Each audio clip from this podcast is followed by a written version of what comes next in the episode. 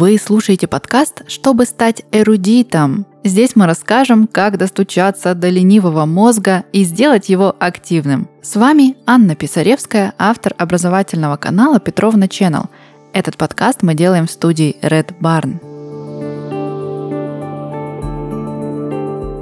Сегодня я хочу поговорить с тобой про чтение – про то, как оно связано с эрудицией и как читать и скроллить так, чтобы наконец-то стать эрудитом. Чтение очень долгое время, да и, пожалуй, по сей день является признаком ума, как и наличие очков на лице закрепилось у нас как образ эрудированного человека, который много читает. Совершенно несмотря на то, что очки уже давно носят по разным причинам, и сам процесс чтения довольно сильно изменился. Почему же так? А потому что эрудиция по определению это всесторонние, обширные, глубокие познания в одной или разных областях. Чаще всего, мне кажется, именно в разных. И так как долгое время информацию можно было достать преимущественно только из книг, и зрение портилось тоже во многом из-за них, то эта логическая цепочка закрепилась у нас в культуре как образ по умолчанию – Вероятно, пройдет еще несколько десятков лет, и этот образ очень сильно изменится, и представления о том, как же выглядит эрудированный человек, не будут уже совпадать с тем, что рисуется у нас в голове сейчас. Но даже если из этого образа пропадут книги и очки, то чтение само по себе, скорее всего, в нем останется. Потому что способность передавать информацию во времени и пространстве зашифрованными символами – это же просто невероятная суперспособность человека. Мы не знаем, как именно человек пришел к тому, чтобы использовать какие-то закорючки для передачи смыслов и целых концепций, но именно благодаря этим закорючкам мы можем узнать, что думали великие и не очень умы сотни лет назад. Мы можем сохранять и передавать информацию, извлекая ее из головы, и по сути делаем ее бессмертной, оставаясь при этом смертными сами. И, конечно, для такой масштабной и важной деятельности наш мозг довольно сильно старается. Чтение задействует много разных участков мозга, и это действительно очень непростой составной процесс, в котором участвуют память, внимание, распознавание, ассоциации, расшифровка символов и многое другое. И даже оперативная память активно участвует во время чтения, потому что если вы начали читать предложение и в середине уже забыли, с чего оно началось,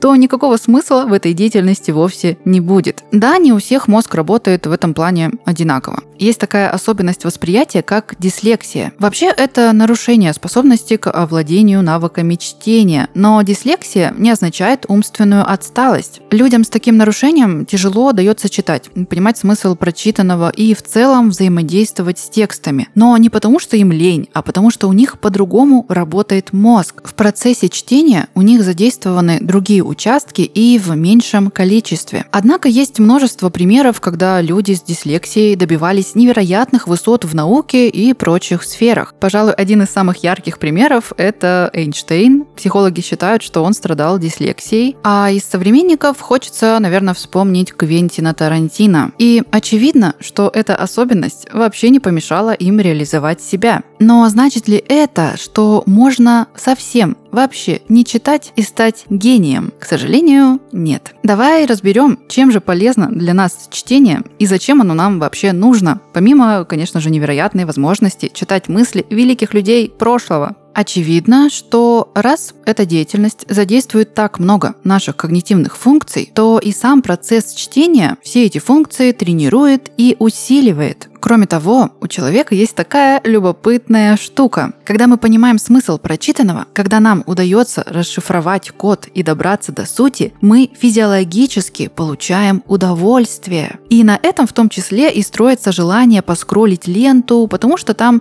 помимо частой смены зрительного и аудиального стимула, есть вот этот момент распознавания увиденного и получения удовольствия от него. И вот мы подошли к животрепещущей теме противостояния чтения книг и чтение в интернете. Начнем с того, что в интернете тоже можно читать книги, а кто-то умудряется и из постов в соцсетях потом сделать и напечатать бумажную книгу. И я думаю, что эта грань правильности чтения уже давным-давно стерлась. Но нюансы все-таки остаются. В интернете много непроверенной информации. Плюс часто она там плохо структурирована, имеет ошибки и в написании, и по смыслу потому что просто, ну, довольно низкий порог вхождения в эту среду, скажем так. Но и книги, не сказать, что все несут истину в первой инстанции. И, на мой взгляд, главное, на что тут стоит ориентироваться, это люди. Где бы мы что ни читали, это всегда какие-то мысли людей или наблюдаемые ими факты. То есть важен не инструмент передачи информации, а первоисточник, носитель этой информации. И если я понимаю, что доверяю автору какого-то текста, то мне ведь не важно, где я его читаю в соцсетях или в книге. Это довольно легко понять, когда подписываешься на страницы каких-нибудь экспертов и параллельно смотришь их лекции и читаешь книги. Например, когда у меня появился ребенок, я стала много изучать психологию воспитания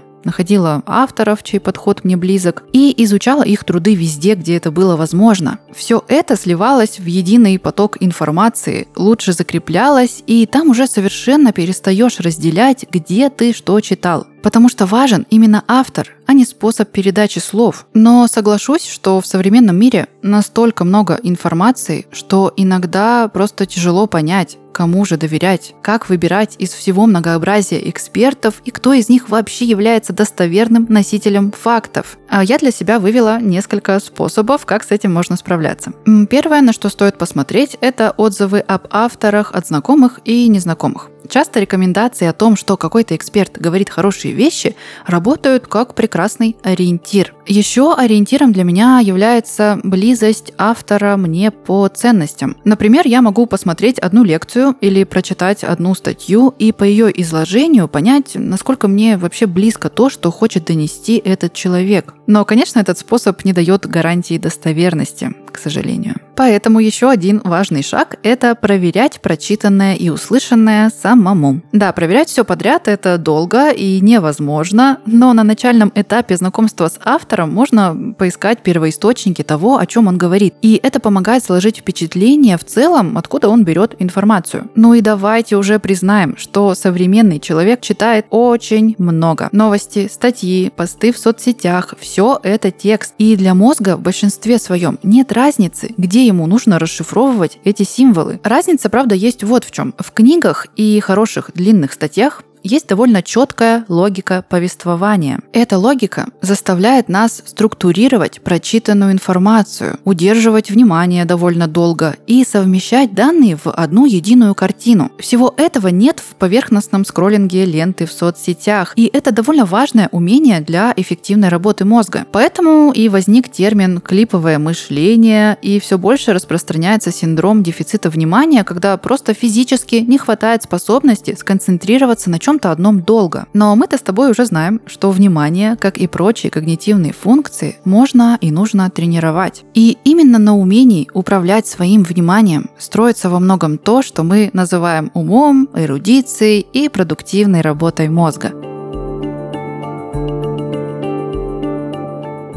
Как самураи защищали своих даймё и сюзеренов, так и программисты стоят на страже кода, благодаря которому работают приложения, открываются страницы сайтов и запускаются новые проекты. Стать самураем сейчас гораздо сложнее, чем когда-то в Японии, но стать востребованным IT-специалистом можно уже сегодня. Поможет в этом Kata Academy. Kata не просто обучает своих студентов, а готовит бойцов и востребованных Java и фронтенд специалистов за за максимально короткий срок. Актуальный стек технологий, работа в команде, отличное знание теории, находчивость и умение учиться. Те качества программиста, которым ты точно научишься у Kata Academy. А для большего погружения в самурайскую технику обучения мы зачитаем хоку – традиционное японское стихотворение.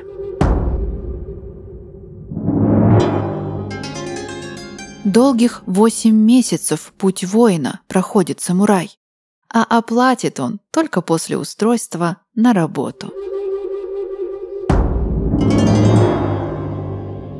Если вы давно ищете способ поменять сферу деятельности и у вас есть интерес к программированию, то нужно только одно – мотивация поступить в Kata Academy, где каждый найдет себе занятие по силам и по душе. Школа создала модель обучения, которая дает возможность сменить специальность на востребованную, независимо от дохода и бэкграунда. Результат обучения может быть только один – трудоустройство в IT. Это гарантировано по договору, как и оплата за результат, то есть после старта на должности разработчика. Большие изменения не бывают простыми, но в Kata Academy знают, как найти первую работу IT. Ссылка в описании.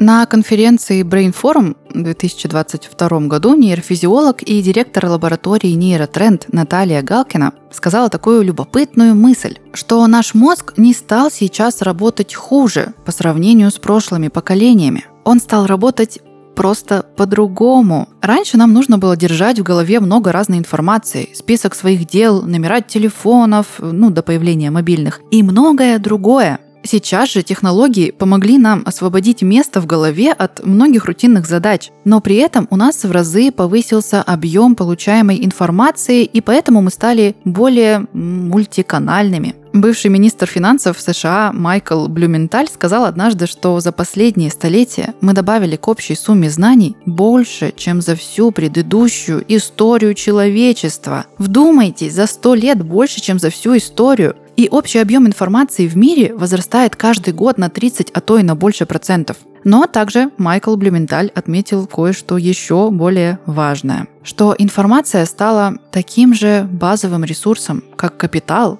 земля или рабочая сила. И с этим тяжело поспорить. Вот в каком мире мы живем. И поэтому совершенно бессмысленно сравнивать свои умственные способности со способностями людей, живущих сотни лет назад. И также бессмысленно пытаться кричать, что чтение книг всему голова, потому что всему голова – это скорее разумный подход к своим навыкам, к обучению и к тренировке мозга в актуальных условиях. Давай подытожим, как мы можем использовать чтение с пользой для мозга. Осведомленность и эрудицию можно повышать по-разному. Чтение книг тут поможет тем, что в одном месте можно найти выжимку фактов, мыслей и выводов, и если автор вызывает у тебя доверие, то это, конечно, сильно экономит твое время и силы в поиске какой-то информации. Старайся читать иногда длинные, хорошо выстроенные тексты по интересующим тебя темам.